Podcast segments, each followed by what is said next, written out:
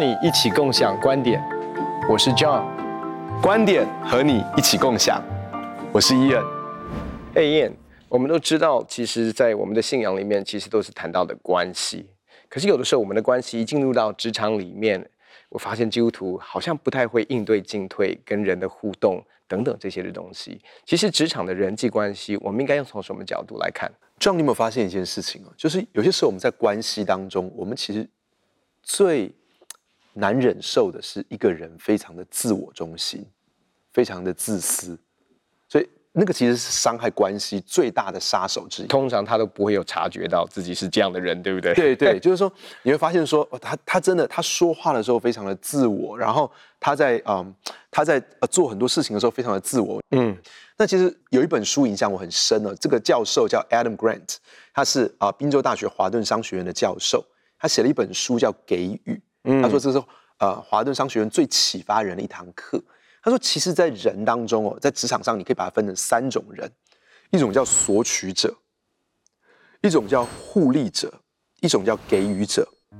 你会发现，有些人呢，他们就是他们就是 taker，他们就是 take，他们要抓住别人对他们的注意力，他们要抓住别人的掌声，他们要抓住一切的功劳，他们要抓住一切的利益，他们是一个索取者。”那有些人是互惠者，就是说，哎，你你好，你你帮我，我就帮你。好，那有些人常常讲说，哎，我这个人就是这样子。哈，就是说，我们常会听到这种人说，我这个人就是这样，谁对我好，我就对他好；谁对我不好，我就对他不好。废话，人家对你好，你还对他不好，那你还算人吗？对不对？所以他就说，啊，就我这个人就是这样。那这个就是大部分就是互惠互惠者。那有些人就是给予者。那很奇妙的事情是，很多人就想说，哎，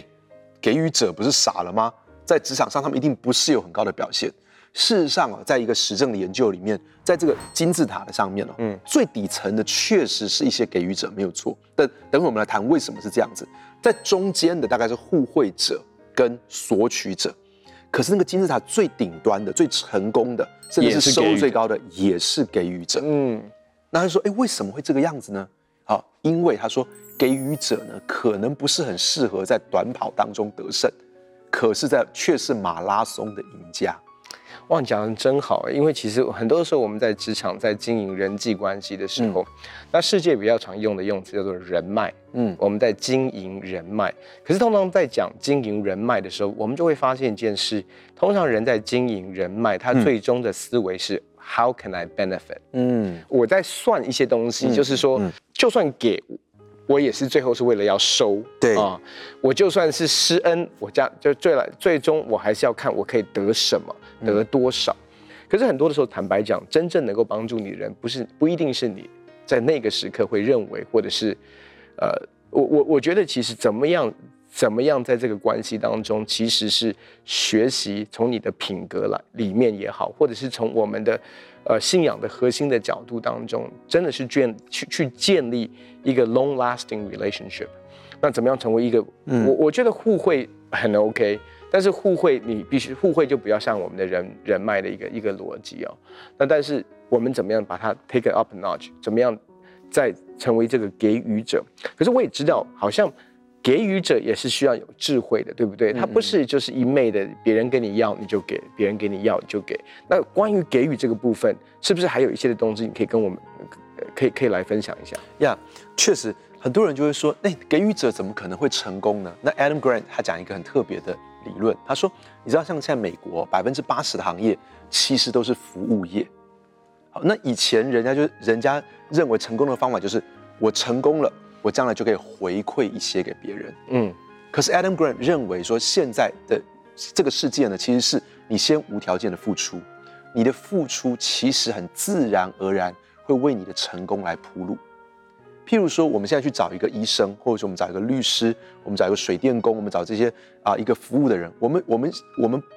比较希望是他是关心我们这个人，嗯，他在乎我们这个人，他想要给我们什么东西。他要提供我们什么样的服务？我们选择人的关键，其实现在是这个样子。当我会去跟这个人服务，是因为我知道你会为我付出，嗯，所以我才会去找你来服务。所以，因为在这样的心态里面，当一个人越是一个给予者的时候，他反而越能够成功。好，譬如说，他说，哎，他们去研究一个这种这种验光师哦，这种这种验光师，他说，你知道给予者的验光师，他们销售眼镜的业绩呢，会比互利型的多百分之三十，可是呢，会比索取型的多百分之六十八。为什么呢？因为他们会这些给予者，他会问很多问题。你知道，这这些呃索取者，他想要赶快把他利润高的东西推销给你，嗯，可是给予者他却会问你很多的问题。好，他会问你你喜欢什么样的眼镜？好，这个东西对你舒不舒服？这样你有没有看得更清楚？有没有更好？他会问他想要来满足你的需要。所以你你发现这件事情，就是当我是个给予者，我销售眼镜给你时，我们建立了信任。我们不会只做成一次的生意，你会第二次、第三次，你还会再介绍其他的人来给我。这是给予者为什么会成功的原因。上个礼拜雅文去。啊，带着孩子们去买一个去一个手摇杯，呃，嗯、然后去买饮料，然后呢，那我们其中一个孩子他说他要黑糖珍珠鲜奶，要加椰果，那所以雅文就这样点，他说黑糖珍珠鲜奶加椰果，好像听起来就很甜很甜很甜的感觉，对，对，对，对，感觉就是很甜嘛。那 那可是那个对方就说，哎，你要不要改？你要不要改定定一个是黑糖珍珠啊、呃？好像。好，叫做黑糖双 Q 加布丁，可是不要布丁，其实比较便宜五块钱。他们主动帮你想一个省钱的，就是他主动帮忙。就那这个很有趣，是因为我我没有在，我我我其实没有在当下，可是他们回来都跟我讲这件事情。哇哦，他们留下很深刻的印象。对，他留下一个很深刻的印象，就是说他主动说，哎，其实有另外一个点法，大概。啊、呃，你可能不知道的，其实这样的话反而会更便宜。就是你反正你不要布丁嘛，嗯、但是其实你你里面的东西都有了。呀那那当然我，我我我我只是说这个这个这种这种思维，其实是在整个的互信当中会建立一个非常非常好的一个印象。呀，yeah, 你知道当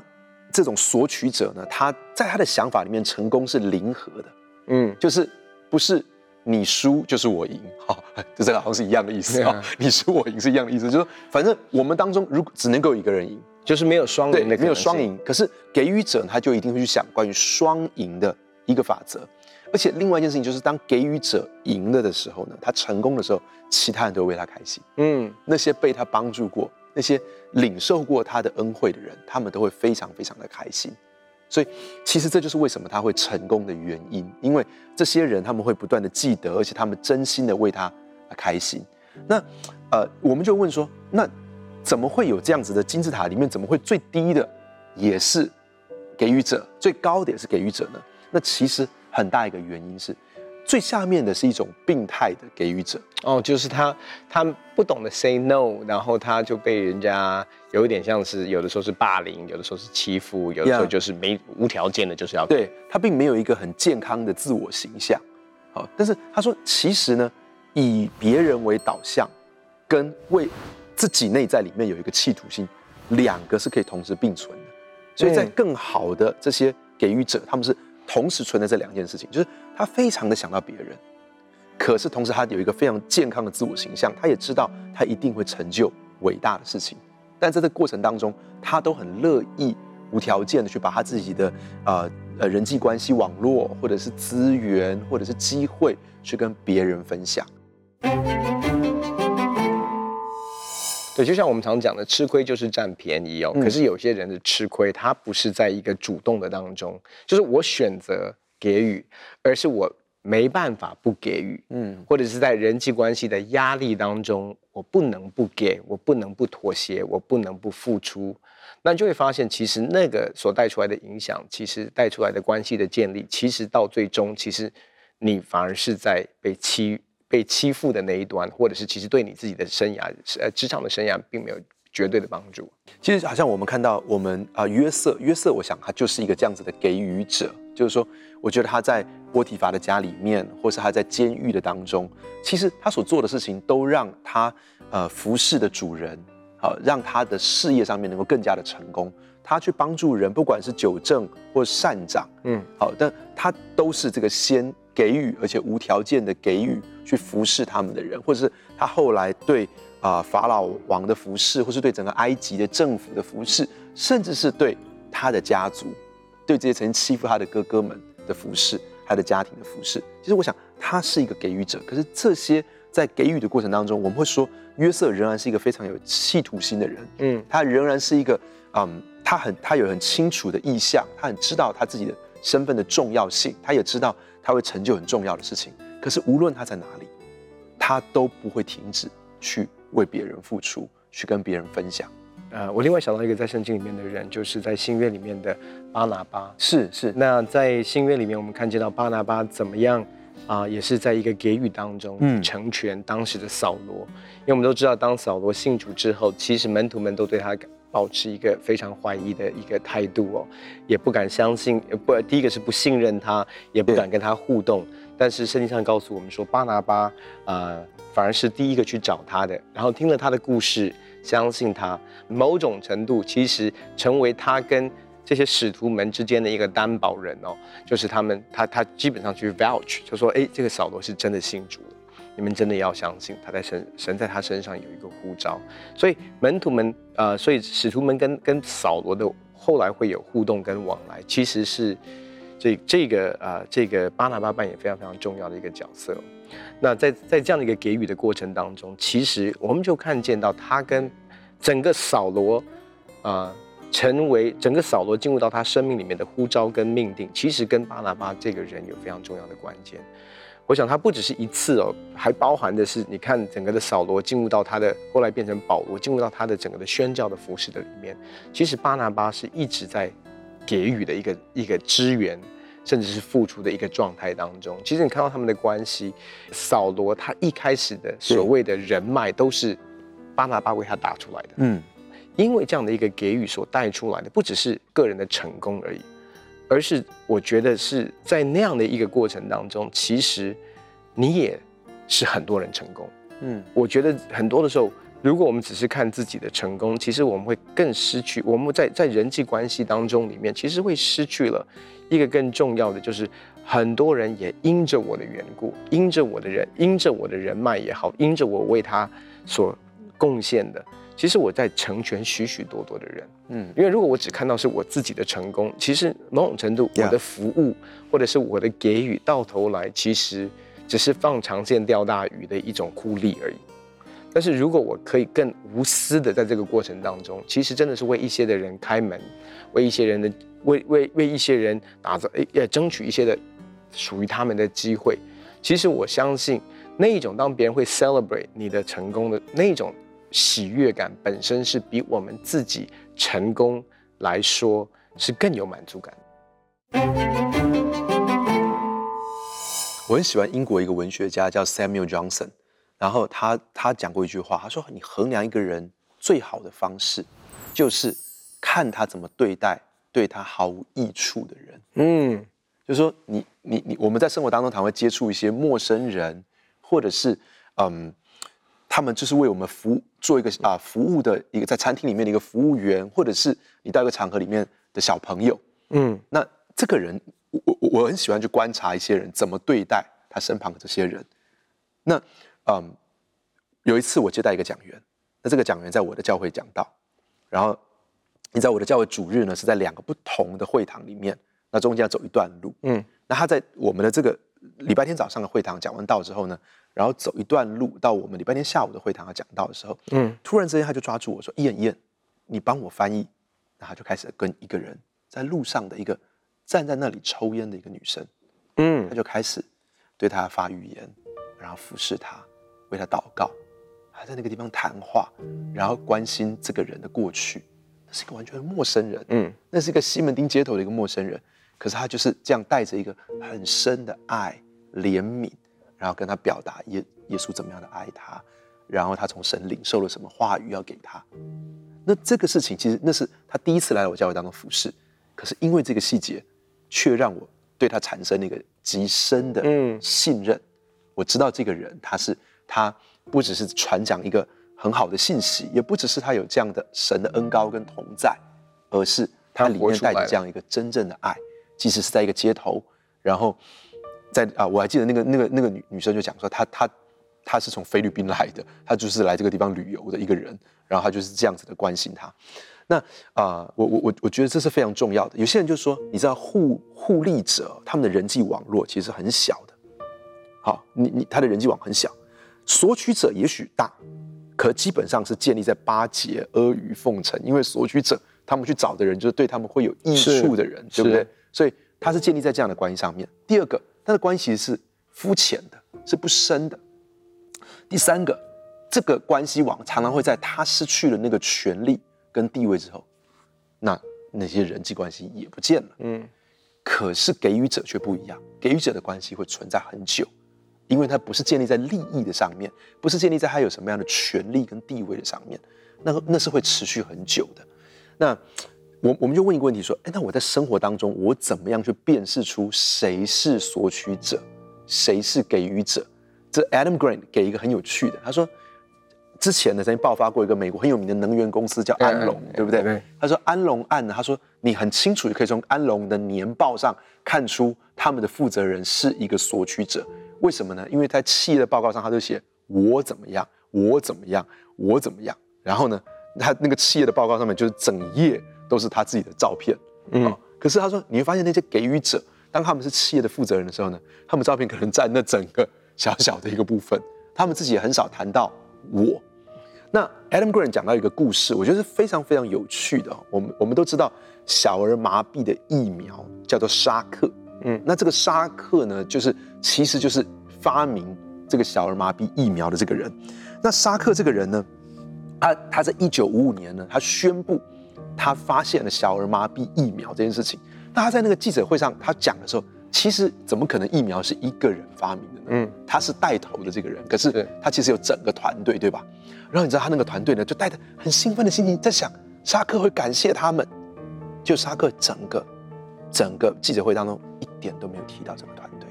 一点都没有，没有提到任何其他的科学家，然后他们全部都非常的失望。那你知道吗？这个事情对沙克会有什么影响呢？对，没有错，这个疫苗还是叫沙克。沙克说：“你知道有一个疫苗，小儿麻痹疫苗是从我的名字，是我发现的。可是事实上呢，沙克一生都没有被选入国家科学研究院，因为其他的科学家不喜欢沙克，而且沙克没有被提名诺贝尔奖。” Wow. 你知道这这个事情，其实沙克他绝对有资格成为诺贝尔奖可是因为他不懂得 appreciate 别人，他不懂得去尊荣别人，不懂得去感谢别人。其实看起来他好像得到了一些东西。嗯，我我相信他如果在那一天他竭力的去感谢他的团队，那个疫苗仍然会被称为沙克疫苗，人们还仍然会说这是他发明的，这是他跟他的团队发明的。他也可能会得到诺贝尔奖，他也可能会进到国家科学研究院。可是因为他不愿意这么做。其实他生命当中失去的是更多的机会，更多的可能，更大的成就。我觉得这讲的真的非常好。其实就让我想到，其实当在圣经里面讲到讲到这个呃所罗门王的时候，是其实圣经是有提到说啊、呃，在他身上的恩宠啊啊，在他身上的恩宠，或者说从神来的恩宠，其实他的目的是要造福在所罗门。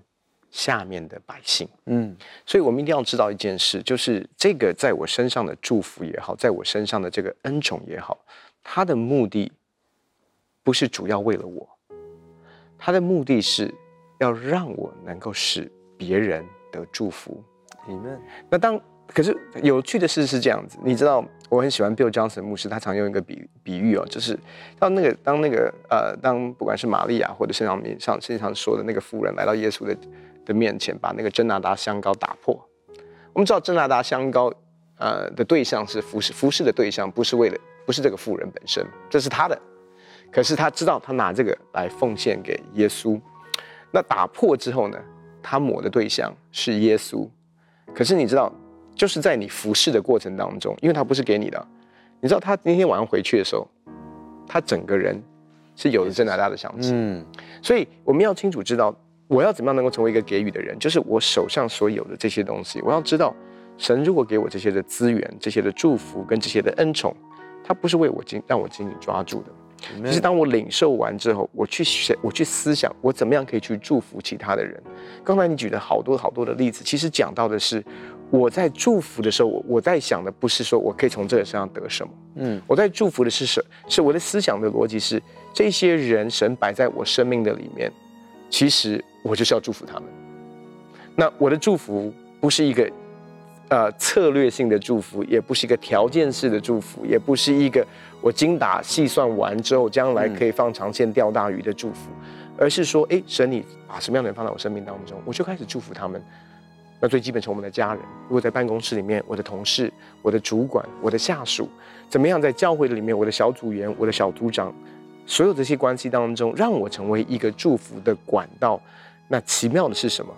通常在这样的一个祝福当中，在这样的一个恩宠的里面，当我越多的、越多的去祝福别人的时候，越多成为一个给予者的时候，嗯，就发现我其实成为一个非常好神祝福的一个管道。跟神祝福的一个对象，以至于这个祝福其实是源源不绝的。当我们学会去尊荣别人，当我们学会去做球给别人，当我们学会去为别人创造更好的机会，你就会发现，其实那个祝福是不会停止的。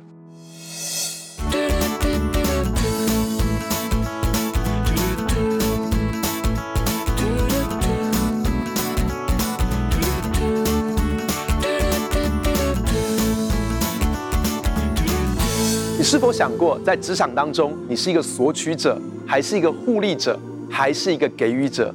研究发现，真正的给予者，他们会带来更大的成功，而且是更长久的成功。他会建立更深的人际网络，而且在这个网络当中的每一个人都会更开心。给予者能够成功，不要忘记沙克的例子。或许他可以抢了别人的功劳跟光环，可事实上，他却成为他成功路上最大的阻碍。当我们学会去尊荣别人、去赞美别人、去肯定别人，而且把我们生命当中的资源无条件的跟别人分享的时候，其实我们也在为我们的成功铺路。让我们学习神的榜样，成为一个给予者。很开心跟你分享我们的观点，也欢迎在网络上跟我们分享你的观点，共享观点。我们下次见。